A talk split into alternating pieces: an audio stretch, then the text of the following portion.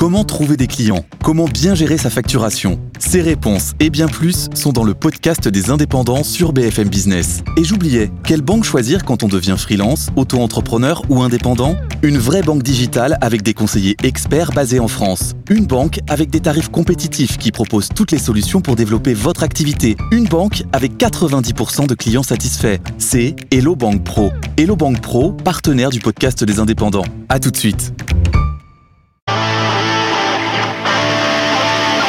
Débat et controverse sur BFM Business.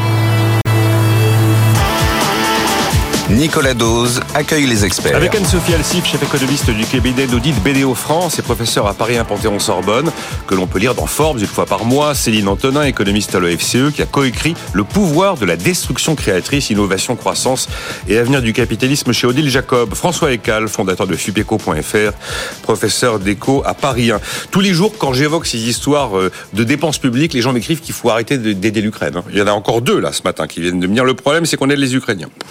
C'est systématique, euh, ça ressort tout le temps pour faire euh, arrêtons d'envoyer de l'argent à l'Ukraine. Ben voilà. Euh, arrêtez de faire la Je, je rappelle quand même qu'on est parmi les pays qui, ont, qui transfèrent le moins d'argent à l'Ukraine. même en euros, sans même parler en pourcentage du PIB, même en euros, on envoie beaucoup moins que la plupart des pays de l'Est. En tout cas, c'est une réaction que je lis depuis Mais systématiquement. mais c'est complètement absurde. Depuis des jours et des jours et des jours, on tape encore sur les classes moyennes supérieures. On fait la chasse aux chômeurs, voilà comment. euh, bonjour, je suis retraité. Plus je vous écoute, plus j'ai envie d'augmenter mon taux d'épargne pour mes enfants. Bon, c'est sympa, voilà. Là, il faut faire l'inverse, justement. Ah ben voilà, oui, il faut faire l'inverse. Et voilà. euh, Cela dit, c'est vrai que ce- cette, cette histoire des retraités, enfin bon, euh, vous connaissez mes positions, l'histoire des retraités sans arrêt, euh, enfin voilà, grand coupable de, enfin en tout cas, euh, qui ont bénéficié de l'indexation, etc. Enfin bon, je pense pas que ce soit la, la- la solution de dire on va appauvrir les retraités, mais bon, on a déjà eu Ah l'occasion. mais on a eu le débat, et de- moi j'en ai reparlé avec. Erwan Tison qui a pas du tout votre avis. Oui, oui, je sais. Il non, mais se bat est- avec Maxime Sbailly pour considérer que l'indexation absolue sur la Mais, mais- mais ce, qui est, ce qui est incroyable, c'est que pendant des années, comme on indexait effectivement sur les prix et pas sur les salaires, les retraités, Oui, oui. là, on disait rien, hein, parce que les salaires augmentaient plus vite que les prix. Et la, la- enfin, la fois où on a l'inverse, effectivement, on tape sur les retraités. ce C'est quand qu'on a désindexé sur les salaires pour indexer sur les les prix c'est 80, 93. 80. Balladur. 93, Ah oui, ouais, c'est 93. 93. Je pense Euh, Est-ce que vous vrai, euh, parce que bon, effectivement, que parmi les parmi les privé. éléments, Après, le public, c'est venu après. ouais, parmi les éléments constitutifs de la croissance, il y a l'investissement des entreprises, on en a parlé, il y a la consommation, bon, il y a les stocks des entreprises, c'est une variable un, un petit peu plus complexe, et il y a les échanges commerciaux. Et ce qui aujourd'hui fait le plus de mal à la balance commerciale de la France, évidemment, c'est le prix de l'énergie, puisqu'on importe l'intégralité de l'énergie que nous brûlons. Or, on constate, euh, à Céline Antonin, que les prix baissent, les prix baissent plus qu'anticipé. On était hier sur le mégawattheure au gaz naturel à 22,40 euros. Tout à fait. Voilà, aux Pays-Bas. Et on a trouvé, on a retrouvé des prix d'électricité qui nous ramènent à 2021. Est-ce que là, on est face à un contre-choc énergétique que l'on n'avait pas anticipé et qui peut nous faire le plus grand bien d'après vous? Alors, c'est vrai que ce que vous citez sur le gaz naturel, on a divisé par 10 en fait entre, disons, l'été 2022, le plus fort de la crise, et aujourd'hui sur le TTF, donc euh, néerlandais, euh, donc c'est-à-dire l'indice spot qu'on regarde euh, habituellement sur le gaz. Donc c'est vrai que c'est une baisse euh, qui est majeure. On revient pas tout à fait au niveau pré-crise, mais presque. Euh, Là, on était monté à 250. on hein. était monté à mégawattheure, 250, oui, voilà. tout à fait. En tout août à fait, 2022. Tout à fait. Voilà. Tout à fait. Euh, donc c'est, enfin c'est plutôt une très bonne nouvelle. Euh, alors bon, ça s'explique par euh, un certain nombre de facteurs hein, et notamment le fait qu'on on a baissé en fait en Europe notre consommation de gaz. Donc euh, on a, enfin voilà, on a par rapport à d'autres pays qui l'ont augmenté, notamment en Asie. Mais nous, on a fait cet effort, donc on a été assez vertueux. Puis après, il y a des conditions de production qui font que euh, on a été quand même assez bien approvisionné. Il y a le GNL aussi qui est monté en puissance, donc qui nous a permis d'avoir plus de gaz, notamment américain, puisque les Américains en 2023 ont fait euh, effectivement un, assez gros effort. Donc disons que tous ces facteurs font que pour les années 2024-2025, on s'attend plutôt à garder un prix autour de euh, on va dire 30, euh, 30 euros le mégawattheure. Enfin, en tout cas, si on reste à ce niveau-là, c'est un- une très bonne nouvelle. C'est un prix historiquement un- normal, un- environ. Alors 30 un petit peu plus haut que Oui, ce qu'on mais, avait. avant, euh, mais Enfin, euh, bon voilà, on n'est pas du tout au niveau qu'on a connu. Ça, c'est pour le gaz. Pour le pétrole, on est autour de 80 dollars le baril. Et c'est vrai que malgré les conflits en mer Rouge, malgré euh, tout ce qui peut se passer, Tout ce qui le devait faire monter le baril des de bateaux, pétrole ne, ne produit pas d'envolée du baril Oui, de mais pétrole. parce qu'en fait, c'est vrai que là Tension encore, au Proche-Orient, il s'est rien passé. Tension en mer Rouge, il s'est rien passé. Alors c'est vrai que ça, ça a ajouté une prime de risque, mais en fait les fondamentaux sont plutôt tels que l'OPEP a annonce à nouveau de nouvelles coupes pour 2024 en disant on va encore réduire d'un enfin, d'un million de barils jour la, la production parce que en fait il y a encore un déficit en faveur de l'offre. Donc voilà, donc malgré tout, on a plutôt une demande qui est plus faible qu'anticipée. Ça c'est la mauvaise nouvelle, hein, c'est-à-dire que c'est plutôt parce qu'on consomme moins de pétrole. Dans les pays de l'OCDE, on stagne depuis très longtemps. C'est la mauvaise ou bonne nouvelle. La demande est moins élevée que prévu, nous a dit l'AIE cette semaine, mais ça veut dire que ben, le ralentissement a, oui. des bons côtés dans la mesure où il préserve un petit peu les déséquilibres. Puis on a une intensité énergétique qui a baissé aussi, mais en tout cas, c'est vrai que c'est les pays hors OCDE qui, qui font toute la demande, hein. la Chine en tête, hein, puisque c'est l'essentiel de la, de la demande, de la croissance de, de, de demande de pétrole. Donc euh, voilà, donc ces fondamentaux sont tels qu'on a une offre assez bien approvisionnée, des États-Unis qui produisent pas mal. Canada, Brésil aussi. Hein. Canada, Brésil aussi. D'ailleurs, les États-Unis cette année, les prévisions de l'AIE sont plutôt assez basses pour cette année, mais en fait, ça, il n'empêche que globalement, on a plutôt euh, un équilibre de l'offre et de la demande. Mm. Donc, à moins d'un grand choc majeur, enfin de, de tensions en mer Rouge, etc., qui s'accroissent, normalement, on devrait rester autour de 80 dollars. Donc là encore, on attend plutôt un, un petit soutien à la à la croissance venant ah de, bah, de l'énergie. Il faut bien que le ralentissement ait du bon pour nous, Tout à fait. j'ai envie de dire. Voilà. Mais c'est sûr qu'on est devant une bascule dont on est passé du choc énergétique ultra violent à une sorte de contre-choc énergétique. Tout à fait. Et ça peut nous faire le plus grand Alors, bien. En revanche, j'allais dire là où peut-être il y aura un souci, c'est sur le, la question des chaînes d'approvisionnement, parce que malgré tout, euh, c'est vrai que les, ce qu'on peut vivre en mer Rouge et autres crée quand même des, des, enfin, voilà, des problèmes d'approvisionnement. Je sais que notamment en Allemagne, ça, ça a quand même quelques incidences sur, euh, ah bah sur la production. C'était l'usine de Tesla à Berlin qui a dû se mettre à l'arrêt parce qu'elle avait plus les composants qui arrivaient suffisamment vite en passant par la mer Rouge. Quand vous devez passer par le Cap de Bonne-Espérance, les trajets sont un petit peu plus, longs. Bon, eh bien écoutez, ça peut y avoir un élément positif dans ce contre-choc énergétique. Et mais c'est vrai que moi j'en perds un peu mon latin sur, le, sur les prix du, du, du pétrole qui n'ont pas bougé avec le Proche-Orient, qui n'ont pas bougé avec la mer Rouge, alors que c'est un marché hyper volatile qui a tendance à surréagir quelquefois à des éléments géopolitiques. Ça m'a ça m'a un peu surpris. Bon. Oui, c'est vrai, mais et en même temps, c'est vrai qu'en tout cas à moyen terme, on observe que c'est quand même vraiment les fondamentaux qui jouent. Et là, on a plutôt un excédent de 5 millions de barils jour qui existe euh, au sein des pays de l'OPEP, etc. Donc, enfin, de l'OPEP et non OPEP. Donc, euh, en fait, euh, voilà, il y a plutôt une production qui est assez forte. Réjouissons-nous. Vous voyez, bah, bah, bah, écoutez, je crois que c'était Marie qui me disait que bah, vous voulez, pas la peine d'épargner autant finalement. Il y a des raisons d'espérer. Le financement de la protection sociale, comment faire autrement? Alors vous avez vu, François Ecal, que le MEDEF nous ressort des, des idées complètement révolutionnaires, TVA sociale, CSG sociale. Justement, j'ai pas lu votre, votre dernière note d'actualité. C'est votre recette aussi? Alors c'est une pure coïncidence. non, non, mais c'est votre recette de dire qu'on va utiliser la CSG ou la TVA. Euh. Ce que je rappelle, c'est l'histoire du financement de la protection sociale. On est parti d'un système qu'on appelle assez bismarckien, où on a des allocations qui sont liées à des cotisations sociales. Voilà, on est passé à quelque chose qui est plus beveridgien, avec des allocations universelles. L'assurance maladie, elle est universelle maintenant, et un financement qui est de plus en plus par l'impôt. Mais c'est devenu aujourd'hui extrêmement compliqué. J'ai mis dans ma note un, un, un schéma qui, euh, qui présente les canaux de financement de la sécurité sociale qu'on trouve dans les, dans les annexes des, des, lois de financement de la sécurité sociale. C'est une usine à gaz incompréhensible et qui bouge tout le temps. On, on rajoute des tuyaux, retire des tuyaux, enfin voilà. Donc c'est incompréhensible. Ça veut dire d'ailleurs que le solde de trou de la Sécu, ça ne veut rien dire.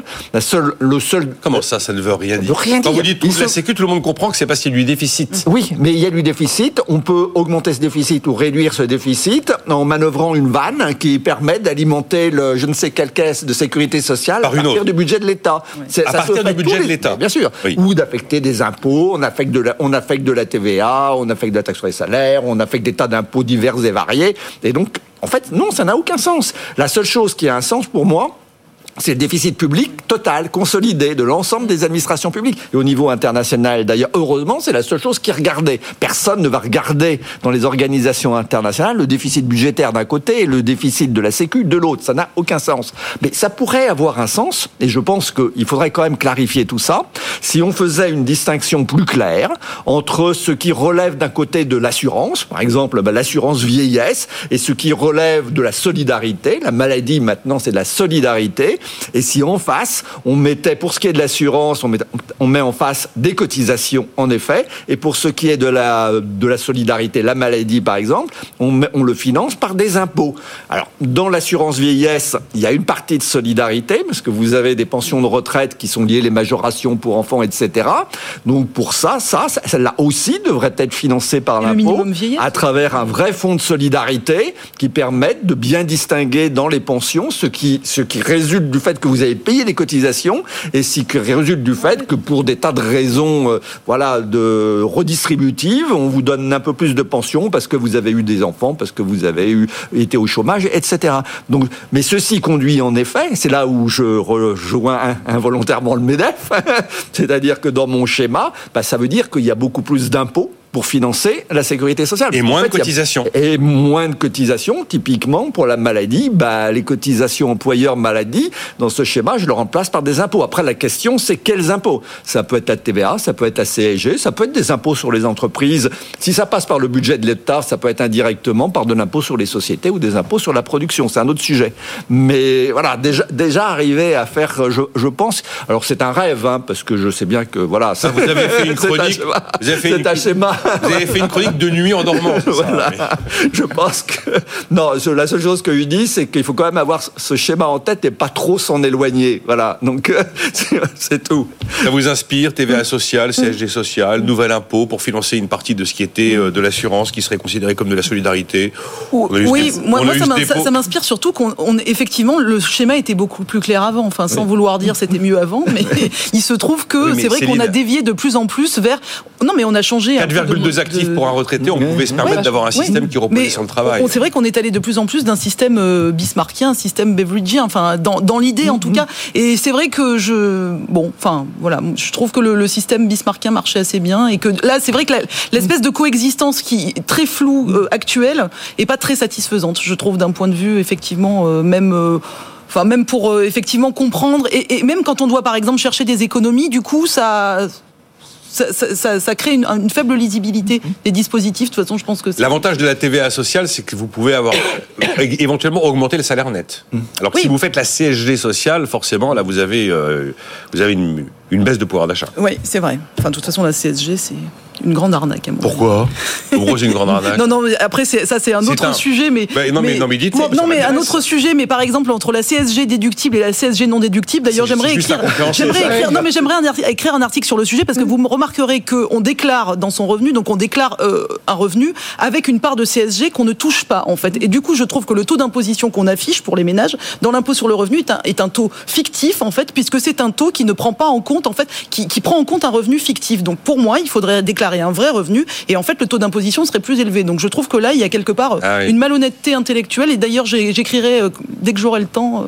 la, sur le sujet. La CG déductible c'est quand même aussi un truc complètement parce que c'est très c'est très contre-intuitif de voir qu'on a un net imposable qui est supérieur dans le montant est supérieur. Tout à fait. non mais donc vous déclarez un revenu que vous ne percevez pas, ce qui est quand même en, soi, enfin je veux dire un principe de de lisibilité, de voilà de de, de, transparence et de clarté de l'impôt. Je trouve que c'est. Mais ça résulte de la même logique que le financement de la sécurité sociale et c'est des usines à gaz. C'est qu'à dire à des moments, et on a fait des arbitrages pour pas pénaliser certains, quand même avoir plus de recettes. Donc on a dit bon, on va augmenter la CSG, mais on va la rendre quand même, on va la rendre certains, mais pas totalement déductible parce que ça coûterait trop cher.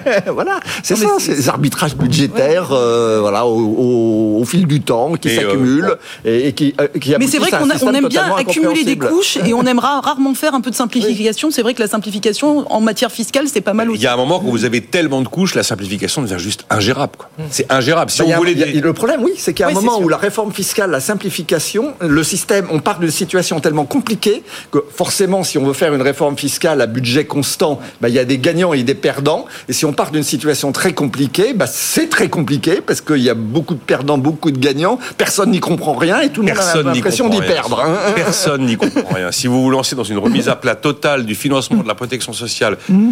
des aides aux entreprises, euh, personne n'y comprend rien. Mais sinon, juste en un mot, et puis après on parle du dollar, c'est promis Anne-Sophie.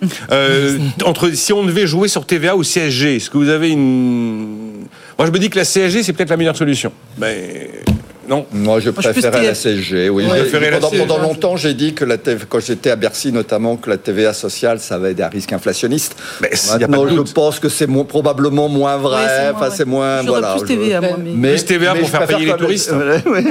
Alors, Philippe, votre copain Philippe Aguillon, il est plus CSG. Lui. Ah, il là, il y a quelques jours. parfois quelques dissensions. Après, c'est pas un avis euh, très ferme. Hein. Comme quoi, François Cal, euh, euh, on est super doué pour faire des usines à gaz, mais on a été super bon pour inventer les assiettes euh, les impôts à assiette large et à taux bas quand même. Oui. Ah oui. Quand même du, super Made in France. Mhm.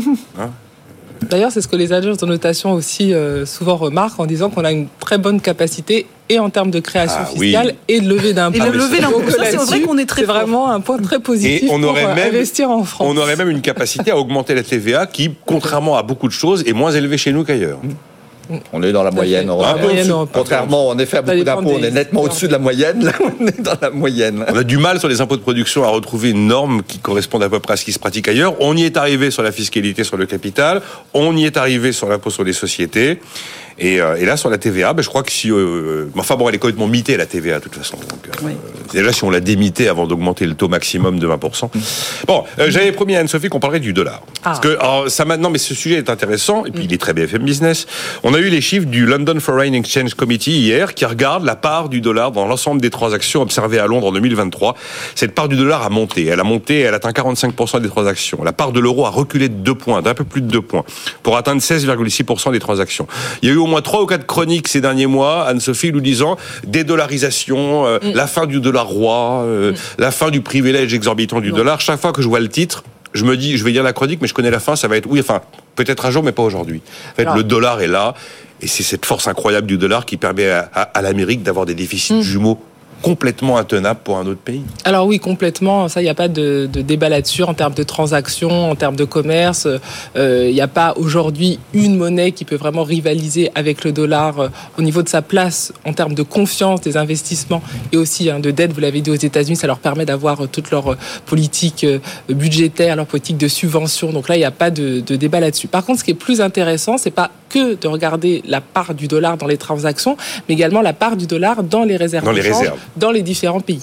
Et là, ce qu'on voit, c'est qu'il y a des tendances différentes. Alors, on n'est pas du tout dans c'est la fin du dollar par rapport, par exemple, à la monnaie chinoise qui n'arrête pas d'augmenter.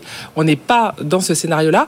Par contre, on peut avoir un recul du dollar au profit d'une diversification vers d'autres monnaies. L'euro, la livre, euh, d'autres monnaies où les États, justement, essaient de diversifier par rapport euh, au risque de change et surtout au risque géopolitique. Et ça, c'est une tendance qu'on voit pas, je dirais pas importante et qui a explosé depuis le Covid, mais en tout cas une tendance qui existe, notamment dans les économies asiatiques, et qui est aussi intéressant dans un contexte, on va dire, géopolitique. Qu'est-ce qu'on a vu euh, donc cette année, enfin en 2023, euh, à la fin de l'été, hein, euh, les, les, les BRICS, euh, donc une partie des BRICS se sont euh, euh, réunis en Afrique du Sud Sud. global. Voilà exactement le Sud global, avec bien évidemment euh, en première ligne la Chine, pour avoir un discours justement d'avoir un système monétaire alternatif, notamment au dollar, que le, do- le dollar justement avait une suprématie économique, géopolitique et de défense, et qu'il était important pour des pays comme notamment la Russie, la Chine, d'avoir un autre euh, canal de financement de monnaie et que ça veut dire avoir, pas remettre en cause le dollar, mais en tout cas peut-être pousser vers une autre monnaie qui soit plus en adéquation avec la problématique de ces pays. Et ça, c'est assez intéressant parce que c'est un jeu politique. Alors bien évidemment, hein, vous l'avez dit dans les chiffres, on le voit pas, mais il y a vraiment cette petite musique qui monte, notamment sur ces pays, euh, on va dire, euh, qui n'ont pas notre même vision par rapport au conflit avec l'Ukraine et par rapport au non-alignement. hein. on le voit dans les pays d'Amérique du Sud, dans les pays africains, qui vont parfois plus soutenir la Russie, en se disant, en effet, aujourd'hui, la seule force encore des États-Unis, c'est leur monnaie et c'est le dollar. Et donc, si on veut vraiment, euh, on va dire, euh, euh, les vaincre, en tout cas, remettre en cause cette hégémonie, c'est par là qu'il faut aller. Alors, la Chine en première, en, première liste, mais pas seulement. Et là, c'est vrai que dans ces discours-là, donc ces déclarations qu'il y a eu, hein, là, on a vu la déclaration donc fin août, il y avait vraiment l'idée d'essayer d'avoir une monnaie alternative. Alors, bien évidemment, la Chine pousse pour sa monnaie, mais pas seulement, et d'essayer d'avoir hein, des transactions qui soient de moins en moins en dollars, avec des objectifs aussi de réserve de change qui soient de plus en plus diversifiés. Et ça, à, ce moment, à, à mon sens, c'est ça qu'il faut vraiment suivre, plus que le niveau des transactions, parce qu'on va être dans un message politique qui peut être de plus en plus. Je vous rappelle quand même que pour la Russie, hein, on avait dit ah oui, la guerre n'avait pas été préparée, etc. Mais quand vous avez regardé dix années avant Oui. comment euh, la regardé, Russie, la réserve, euh, la banque centrale de Russie avait géré euh, ses réserves de change, on voit qu'il y avait l'idée dédollarisée au maximum depuis l'invasion de la Exactement, Crimée en depuis 10 ans. 2014. Et donc c'est vrai que quand vous regardez l'évolution des, des, des, des réserves de change, à mon sens, c'est aussi un bon indicateur, je dis pas pour prévenir les conflits internationaux, mais en tout cas de comprendre cette géopolitique euh, monétaire. Céline, Céline Antonin là-dessus, vous lirez. Oui, alors euh, oui, je, pour euh, rebondir un peu sur ce que dit euh, Anne-Sophie Alsif, euh, moi je, enfin je pense que le, le privilège exorbitant du dollar, il existe euh, bel et bien. Déjà parce que le dollar c'est donc la monnaie de libellé. Hein, on parlait du pétrole tout à l'heure, donc tous les prix, l'or, le pétrole, etc. Tout est, est libellé en dollars. C'est la monnaie véhiculaire aussi, puisque enfin il y a 88% des transactions encore aujourd'hui qui se font en dollars dans le monde. On est à 32% pour l'euro, donc il y a une partie euro-dollar hein, bien sûr, mais je veux dire, donc c'est vous dire, hein, 88%, bon ça en dit long. Il y a 80% des importations aussi, en fait, qui ne passent pas par le sol américain, qui sont libellées en dollars. Donc c'est là encore, c'est pour illustrer ça. C'est la monnaie d'ancrage aussi de 60% des pays du monde. Donc, euh, puisque il y a différents régimes de change possibles pour plein, pour pas mal de pays. Donc 60% sur le dollar. Euh, donc voilà, et c'est la monnaie de réserve malgré tout qui reste quand même encore une monnaie de réserve importante. Et c'est vrai que ça leur donne un privilège assez exorbitant. Parmi ces privilèges, les sanctions qu'ils peuvent imposer aux autres mm. pays du monde. Hein, on l'a vu, Venezuela, on l'a vu, enfin pour l'Iran, etc. Donc ça, c'est vrai que. Euh, et alors, comment en sortir? Alors, je suis d'accord sur la, la, tentative des monnaies chinoises, etc. de concurrencer. Après, moi, il y a l'idée qui a été reprise, je ne vais pas refaire l'historique de, de, Keynes avec le Bancor, etc., pour sortir de ce, ce, privilège exorbitant du dollar, mais il y a les droits de tirage spéciaux du FMI dont on a souvent dit que ça pouvait être une concurrence. Oui, donc on a souvent dit que ça pouvait. Bon, ça pouvait. DTS, ouais. FMI, mais euh, Alors bon, mais le problème des DTS, enfin voilà, bon, sans rentrer dans, dans, dans, dans les détails, le problème c'est que en fait de façon très ironique, la plupart des tirages se font en dollars. Donc en fait, c'est un moyen de renforcer encore la suprématie du dollar. Parce qu'en fait, les pays demandent du dollar mm. quand ils utilisent leurs droits de tirage. Mais c'est vrai que ça pourrait être un embryon. En tout cas, enfin, en tout cas moi, j'y crois assez. C'était Stiglitz qui avait reparlé de cette idée euh, dans les années 2000. Je pense que c'est effectivement peut-être un moyen de, diversifier. Enfin, c'est un moyen d'avoir euh, un panier de monnaie, en tout cas, qui, permettrait de, concurrencer le dollar. Mais c'est vrai que il existe ce panier de monnaie. Bah, oui, je sais, je sais. mais pour l'instant, il est un peu virtuel en fait. Oui, mais peut-être que voilà, c'est vers ça qu'il faudrait aller. En tout cas, moi, je pense que les, ces droits de tirage, c'est peut-être une, idée pour. Euh, aucune de vous deux ne m'a dit. En tout cas, on constate que l'euro a perdu son pari. moi, j'allais dire l'euro. Quel numéro de téléphone? Non, je. non, mais c'est un peu le problème. On a toujours tendance à dire, bah voilà, du coup, l'euro a perdu son pari, qui était quand même de se, positionner en, en quasi alter C'est la deuxième. C'est la, deuxième. la deuxième et perdu son pari. Bon, je pense que même quand l'euro a été introduit, personne s'est dit que l'euro allait pouvoir être à 50-50 ou vraiment concurrencer là. On n'est pas dans, on a une union monétaire on a pas budgétaire, politique. Donc, mais bah, c'est une bonne monnaie de diversification. Mais c'est une bonne monnaie de diversification. mais c'est vrai que on y est, mais on va pas, euh, on va pas supporter le dollar. Mais on a pensé que l'euro, ça allait faire oui, oui, oui, On a pensé que l'euro, ça allait faire l'Europe sociale, l'Europe budgétaire, l'Europe politique. Malheureusement, on a fait peser un lourd poids sur l'euro. Mais d'ailleurs, si j'ai bien compris, la Banque centrale russe, en se dédollarisant, avait placé ses réserves en euros. Mais j'ai l'impression que là, en ce moment, elle se pose des questions seulement si c'était la bonne stratégie. Le renminbi, c'est l'avenir. Il faudra que je ressorte toutes les chroniques sur va-t-on vers la fin du dollar. Voilà, il y en a eu pas mal. Alors généralement, elles aboutissent toujours à la, conclusion, que c'est la même conclusion que Céline. J'en ai écrit une aussi avec ah, cette conclusion.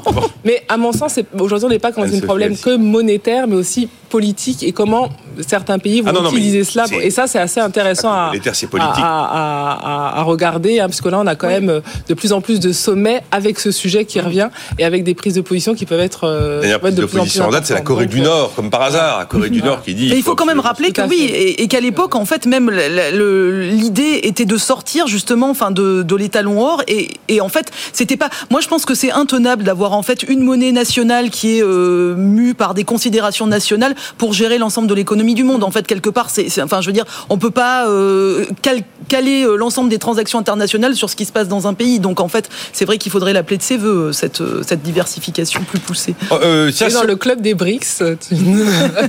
Mais on dit Sud global maintenant. Voilà, Sud global. On ne sait pas trop ce qu'est le Sud global, mais enfin, bon. Euh, allez, on fait un peu de prix plancher. On a 3 minutes 50 pour se casser la tête. Ça a commencé. Quoi. Euh, ah bon, allez François, vous avez déficit de temps de parole dans les, dans les dernières minutes.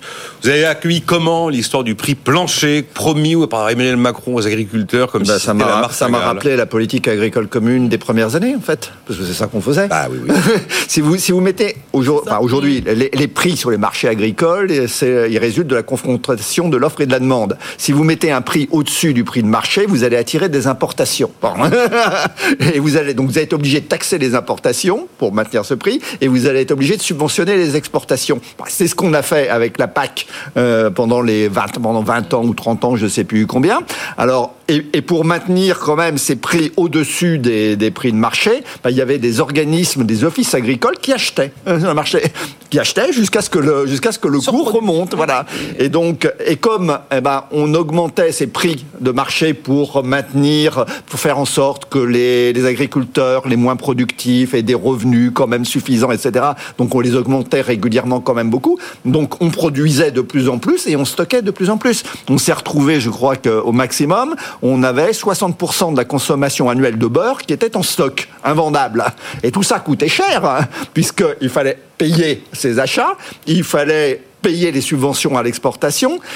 Et comme on était, globalement excédentaire, ben les subventions à l'exportation coûtaient plus cher que euh, ne rapportaient les taxes à l'importation. Donc c'était un truc hein, qui coûtait très cher aux finances publiques, qui conduisait les consommateurs à payer des prix très élevés et qui profitait en fait surtout aux agriculteurs les plus productifs, hein, les grands céréaliers de la Beauce, aucun problème, hein, parce que bah, ils, vendaient à des prix nettement supérieurs, donc ils avaient une rente, ils avaient des prix nettement supérieurs au prix de marché. En revanche, le petit agriculteur de montagne, bon bah c'est vrai qu'il vivait pas beaucoup mieux. Donc c'était un, truc complètement absurde, et, c'est ça qu'on est en train de voilà, et, en de refaire. Ce que vous racontez, enfin, si on si on va jusqu'au bout, c'est oui, mais l'histoire de la politique agricole commune qui a conduit à ces dysfonctionnements où elle a fini par créer euh, une surproduction complètement anormale, on est en train de produire exactement le même truc. Mais avec la loi Egalim, on essaye de viser avec un machin. Je, conseille de lire la loi Egalim, c'est incompréhensible. je, serais moins, je serais moins sévère avec la loi Egalim qui suppose à chaque négociation d'essayer de fixer de manière un petit peu technique un prix de matière première agricole. Mais ça ne peut pas marcher parce que de toute façon, il y a des importations. Si les centrales d'achat, etc., ne veulent pas, trouvent que le prix finalement est trop élevé, ils achètent à l'étranger non, mais j'avoue, je trouve qu'en plus, il y a une grande incohérence à vouloir fixer d'un côté un prix plancher et de l'autre à multiplier les accords de libre-échange avec les, pays en matière agricole. Moi, ça me semble un peu schizophrène comme attitude. Euh, le problème, c'est quand vous Moi, j'ai regardé le bilan de pas mal d'accords de, de, de libre-échange. Il y a des filières très heureuses. Oui, tout à fait. Il y a la filière bovine, la filière élevage. Ah oui, mais bien sûr. Mais c'est ça le problème, c'est que les, les le bonheur des uns fait le malheur des autres. Mais en plus, ce prix plancher, moi, il y a une question aussi que je me pose, c'est que on le fixe par rapport à quoi? C'est-à-dire, si c'est par rapport à l'exploitation moyenne, les gros exploitants vont être très contents, ils, ont, ils auront des prix plus bas. Et puis voilà, donc mm. là encore, ça introduit euh, enfin ah ben, les, inégalités de la PAC à l'ancienne. En fait, il n'y en a pas un de vous trois qui est là pour me défendre le prix administré, quoi, une fois de plus. Bah, Chaque fois que je mets des économistes autour de la table, c'est à peu près toujours la même chose. Si vous voulez trouver une solution vraiment définitive aux questions de gaz à effet de serre, il y aura la taxe carbone, on n'y coupera pas. Euh, si vous faites des prix administrés, vous aurez ce qui se passe toujours quand on fait des prix administrés. J'encadre les loyers, pénurie d'appartements à louer. tout le marché. Voilà, j'encadre, je sais pas. En plus, c'est un, prix, euh, c'est français. Enfin, je veux dire, c'est ah, même pas européen. non, non, non, non, c'est pas européen. Non, c'est pas européen. c'est pas européen. Ça peut marcher qu'au niveau européen. Oui, ça ne marchera pas de toute façon. Vous avez qu'il y avait l'idée de le mettre au niveau européen. Oui, c'est ça. Mais un négatif européen. Voilà, je suis pas sûr que les pays soient d'accord. Mais tout le monde va pas être d'accord avec ça. Ça me fascine quand même qu'on puisse reproduire euh, ce genre de toutes ces espèces d'idées qui ont euh, l'intuition de la bonne idée facile à mettre en place. c'est tellement il y a une crise qui est assez majeure. Ah mais la crise est majeure, oui, mais euh, voilà, on, a un problème de on a un problème de compétitivité du secteur agricole français. Ça coûte plus cher aujourd'hui, même entre la France et l'Allemagne, d'aller ramasser des, des fruits dans les champs. Non, mais on a, on a deux secteurs agricoles. On, a un secteur agricole hyper compétitif. les céréaliers de la Beauce, ils n'ont pas de bah problème pour vendre leur blé. et en revanche, on a une agriculture de montagne, d'élevage, etc., qui effectivement n'est pas, n'est pas compétitive. Merci, merci d'avoir été là pour évoquer tous ces sujets. fipeco.fr, n'hésitez pas, c'est gratuit. voilà. Dernière note en date, donc, comment modifier le financement de la protection sociale? Merci Anne-Sophie Alsif, Céline Antonin, François Ecal. On se retrouve demain à 9h. Nicolas Dose et les experts sur BFM Business.